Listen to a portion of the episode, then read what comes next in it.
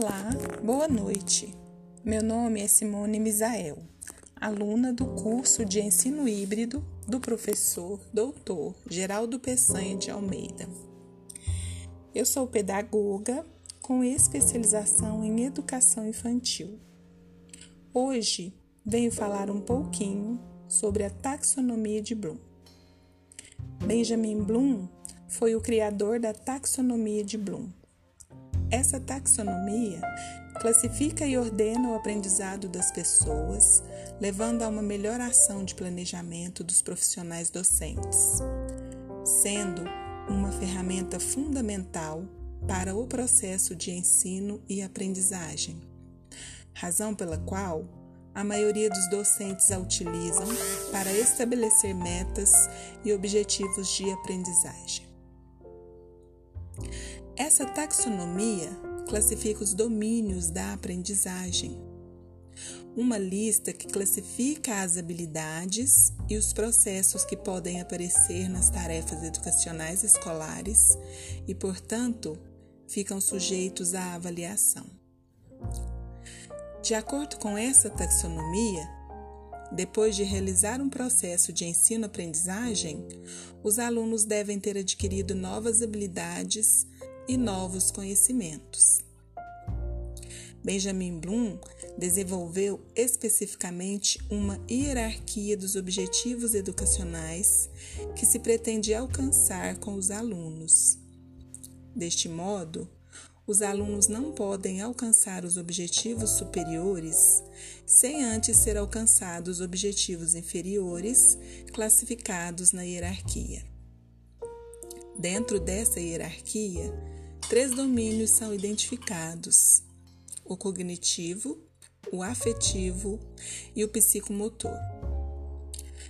Esses domínios ou objetivos são estruturados hierarquicamente. Cada um dele, desses subgrupos abrange diferentes subgrupos ou subáreas, e ao mesmo tempo, esses grandes grupos são condicionados e subordinados a grupos maiores, de modo que os grupos mais altos podem ser alcançados ou atingidos sem terem atingido os grupos inferiores anteriormente. O primeiro domínio é o domínio cognitivo. Refere-se à área intelectual dos alunos e compreende seis níveis ou sub-áreas que devem ser levados em consideração. Conhecimento refere-se ao conhecimento que os alunos devem ter sobre dados específicos e as formas e meios de tratar esses dados. Geralmente, trata-se de elementos que devem ser memorizados. Compreensão para os alunos esse nível consiste em capturar o sentido direto de uma comunicação, de um fenômeno ou da apreciação de um fato que aconteceu. Também cabe destacar que esse nível é subdividido em outros três níveis: transferência, trocar uma forma de informação por outra, interpretação explicar o conceito de maneira personalizada. E extrapolação, determinar possíveis resultados ou consequências. A aplicação se refere à capacidade de aplicar as informações aprendidas em um caso ou um problema real ou levantado hipoteticamente. A análise é quando as diferentes partes de um mesmo problema devem ser divididas para serem analisadas minuciosamente. Assim compreendemos três tipos de análise: análise de elementos, quando identificamos os elementos que compõem um todo, análise de relacionamentos quando capturamos os relacionamentos existentes no mesmo evento. e análise de princípios organizacionais, quando identificamos linhas mestres que sustentam a estrutura do problema. A síntese refere-se à verificação dos elementos que compõem um todo, à verificação das diferentes partes que compõem o problema ou a situação a ser avaliada. E, por fim, a avaliação. Esse último nível inclui a atitude crítica que os alunos devem ter diante dos fatos que compõem o problema. O segundo domínio é o domínio afetivo de Bloom.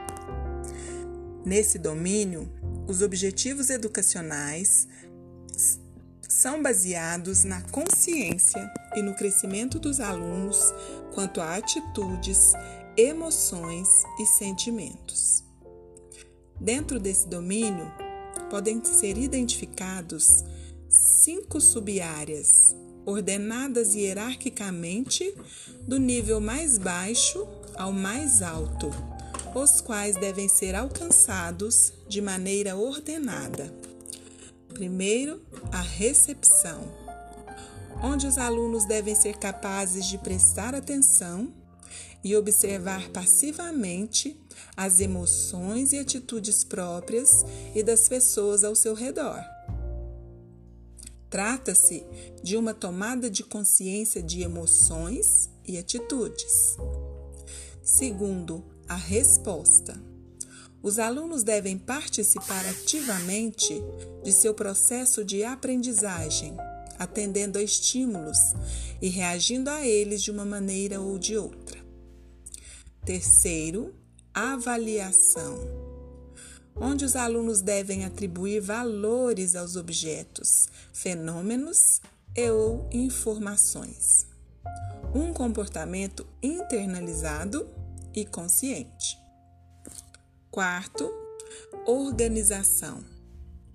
Nesse nível, os alunos podem agrupar os diferentes valores atribuídos, as diferentes informações e ideias e acomodar todo esse conjunto dentro do seu próprio esquema mental.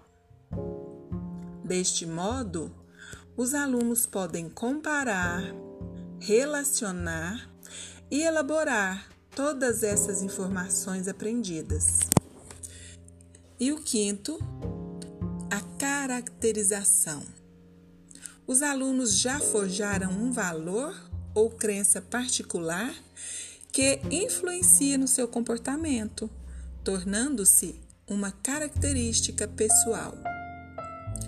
E o domínio 3, o domínio psicomotor de Bloom.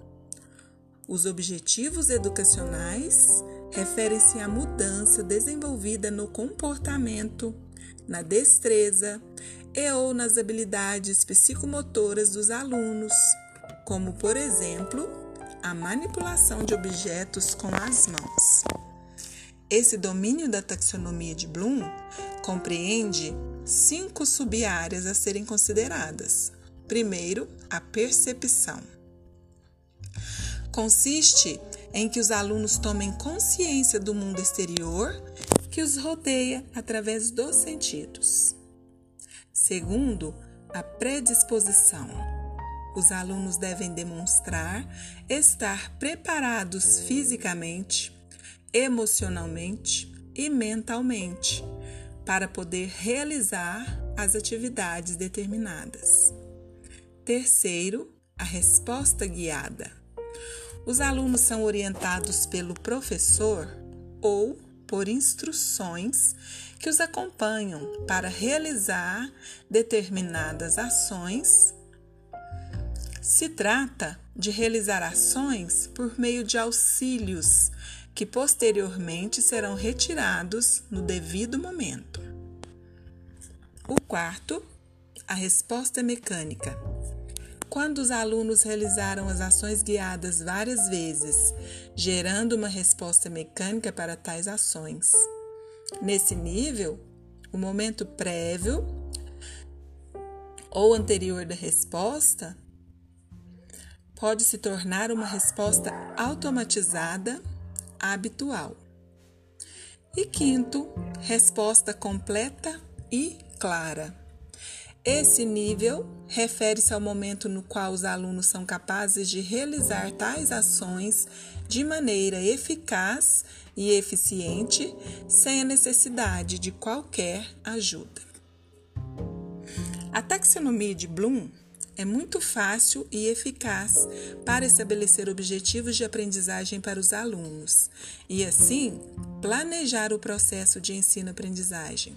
No entanto, cabe destacar que para realizar um bom planejamento do processo de aprendizagem dos alunos, é essencial esclarecer uma série de aspectos, mais especificamente a área de aprendizagem, os objetivos propostos, os instrumentos e ferramentas de avaliação e as atividades a serem realizadas devem ser claras.